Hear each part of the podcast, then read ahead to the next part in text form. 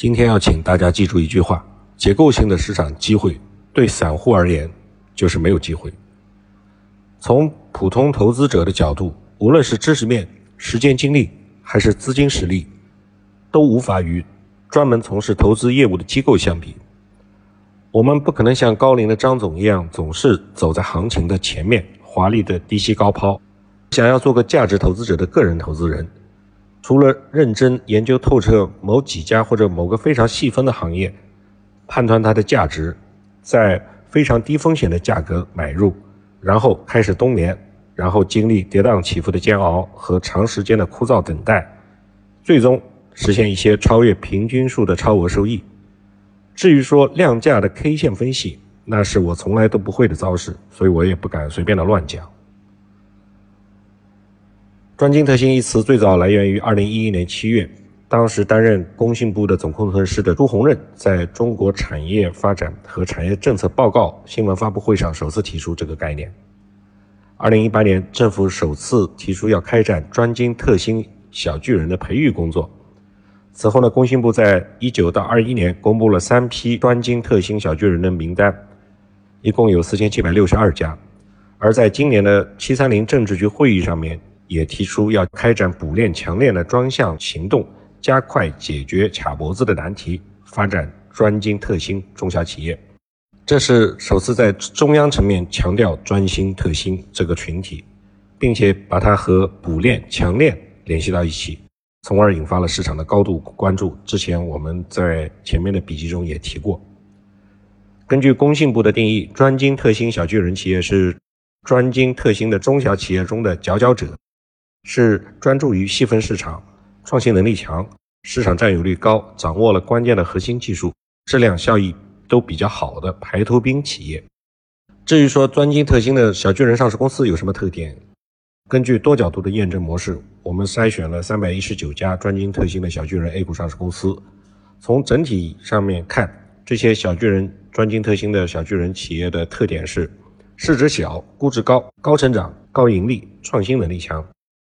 市值主要是分布在一百亿市值以下这样的一个市值区间，行业呢绝大多数是制造业，主要分布在机械、化工、医药等行业。业绩呢是业绩增速比较高，近三年的平均营收的增速将近百分之二十，规模净利润的增速达到百分之二十八，盈利能力也比较强，近三年的净资产收益率就 ROE 的均值都是在百分之十一到十二之间，毛利率的均值也超过了百分之三十三。那么还有一个特点就是研发支出大，三年的研发费用的均值比例是百分之五以上，估值呢都相对于比较高，动态市盈率就是 PETTM 或者是滚动市盈率都在六十五倍以上。专精特新的本质在于专注于细分市场且具备特色专业技术的创新型的中小企业，它并不意味着大蓝筹企业将成为落寞的过去。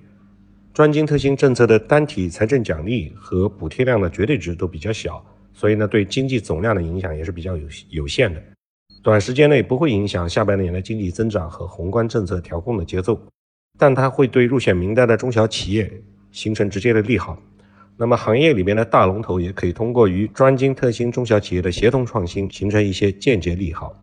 而对于上市前的一级市场的投资而言，专精特新政策的鼓励幅度不小。